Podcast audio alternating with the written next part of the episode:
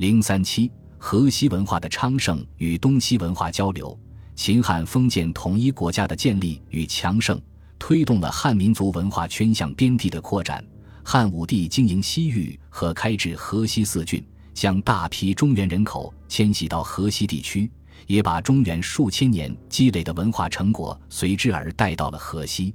丝绸之路的开通，使河西地区成为中西交通要道，最先接受西域文化的成果，又把中原文化的精华送向西域。历史的积累与优越的地理位置，为河西文化的昌盛奠定了厚实的基础。到魏晋十六国时期，终于焕发出灿烂夺目的光彩，并以其独特的西部风姿，在中国文化史上留下了辉煌的一页。永嘉之乱。中州激荡，秦汉以来发达的中原学术文化遭到战乱摧残，文人儒士纷纷避地河西，以致区区河右，学者列于中原，成为北中国新的学术文化中心。一学术研究硕果累累，河西地界边陲，民风古朴，为学者文人潜心学术研究提供了良好的环境。仅现存史籍中可考者，便有三十余种学术著作，涉及经学。史学、文字学、历法学、算学等领域，在经学研究中，河西学者既保持着对儒学的热忱，写下了《论语注》《春秋末说》《孝经错伪》等著述，也受两晋玄风之影响，著有《周易注》《人物志注》《王朗义传注》等，推崇老庄之学，出现了一批儒玄合流的学者，如大儒郭宇就同时口咏黄老，在史学研究中。更是著述丰厚，既有记述五梁各政权历史的《梁书》《拓跋梁录》《蒙逊记》《梁记》等十余种史书，也有汇集某一地方历史人物的《敦煌实录》等著述。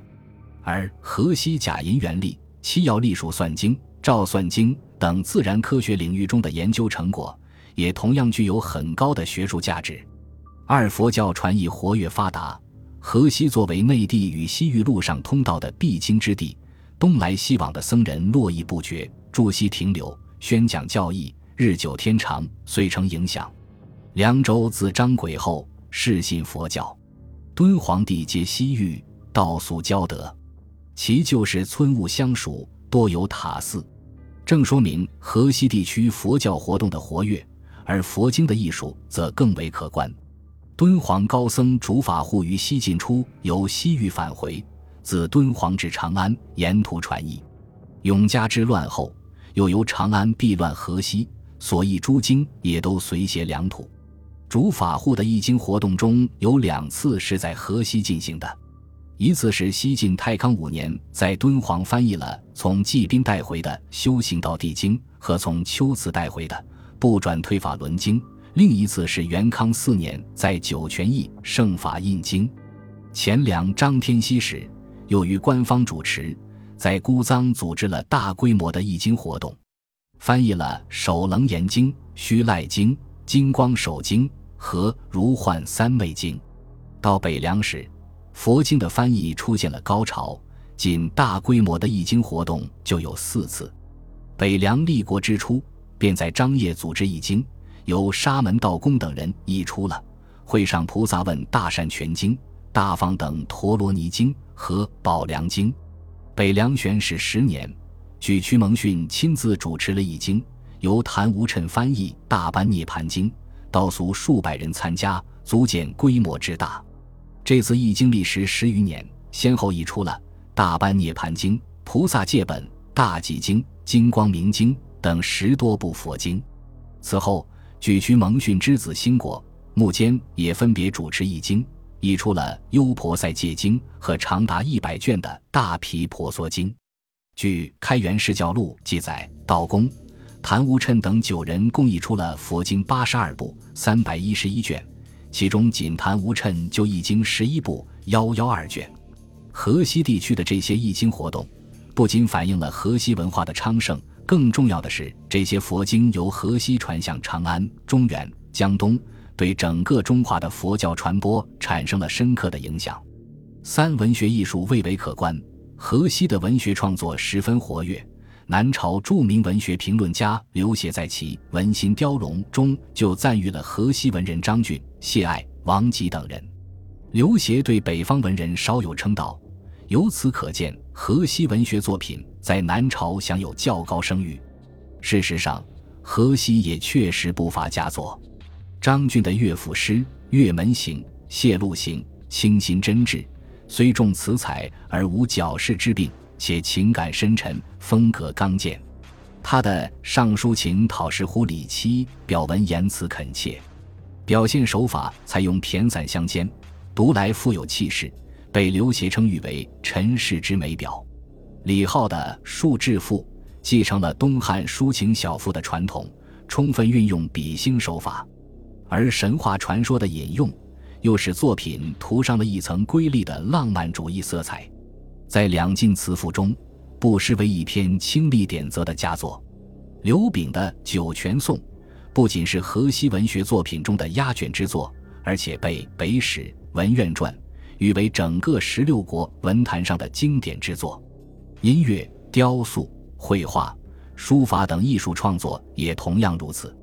一九七七年发掘的酒泉丁家闸五号墓中的壁画，运用彩绘技法，漂浮变幻的庆云。昂首奔逸的神马，叠嶂起伏的山峦，神态各异的人物，整个画面错落有致，将南北朝时期谢赫总结的绘画六法在壁画中融为一体，显示了河西绘画的高超技艺。河西地区众多石窟中的造像，则反映了古朴雄健的河西雕塑风格。如敦煌莫高窟有确切年代可考属于武梁时期的第二百六十八、第二百七十二。第二百七十五三个洞窟，其塑像头戴画佛冠，发披两肩，袒胸露臂，神情肃穆，面含笑意。无论仪容、神情、造型、衣着，都既不违背佛教思想，又符合儒家审美观。至于西域艺术风格的影响，在音乐、绘画、雕塑中也都显而可见。具有西部风姿的河西文化，通过东传江左、中原。与其他区域文化进行交流，前梁时曾向江东送去了一批经史图籍。元嘉三年，北凉派使者向刘宋政府求取《周易》及子集诸书。元嘉十四年，北凉又一次派使者去江东求取晋、赵起居注诸杂书，同时带去了一大批图书，包括河西学者的著述，既有《周生子》十三卷。《实物论》十二卷，《三国总略》二十卷，《俗问》十一卷，《十三州志》十卷，《文简》六卷，《四科传》四卷，《敦煌实录》十卷，《梁书》十卷，《汉皇德传》二十五卷，《王典》七卷，《魏》九卷，《谢爱传》八卷，《古今字》二卷，《程修先生》三卷，《周必一卷，《黄帝王历三合记》一卷，《赵传》，并《贾银元历》一卷。孔子传一卷等二十种一百五十四卷图书，这次图书交流具有很大的文化意义。因北凉所送书籍不少具有很高的学术价值，如刘炳的《敦煌实录》是我国最早的一部实录体史书，为南朝史家编撰实录提供了借鉴和参考。看殷的《十三州志》详细的记载了北方的地理状况。为南朝学者了解北方地理提供了方便。范晔传《后汉书》就多处引用，以示明不易。赵的《贾银元历》最早提出了改革润法，对以后南朝祖冲之编定《大明历》有一定的影响。河西与江东之间的这种图书交流，为双方学者的研究提供了信息与成果，既促进了各自学术文化的发展。也推动了河西文化与江东文化的融合。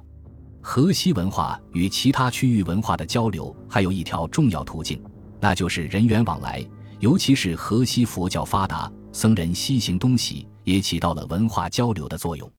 如竹佛会、会长、僧纯、智言、宝云等东下长安，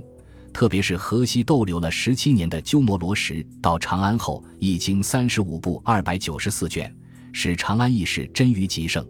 贤护、法成、僧表、慧览、道法等前往蜀中，僧印前去江陵，与道遂、道挺、举去经生等来到江东。这些僧人不仅在长安、蜀中、江东弘扬佛法、从事艺术，而且将河西文化也随之带到各地，成为广泛意义上的文化交流。北魏灭北凉，统一北方后，河西学者中不少人习于平城，河西文化也逐渐融于中原文化之中。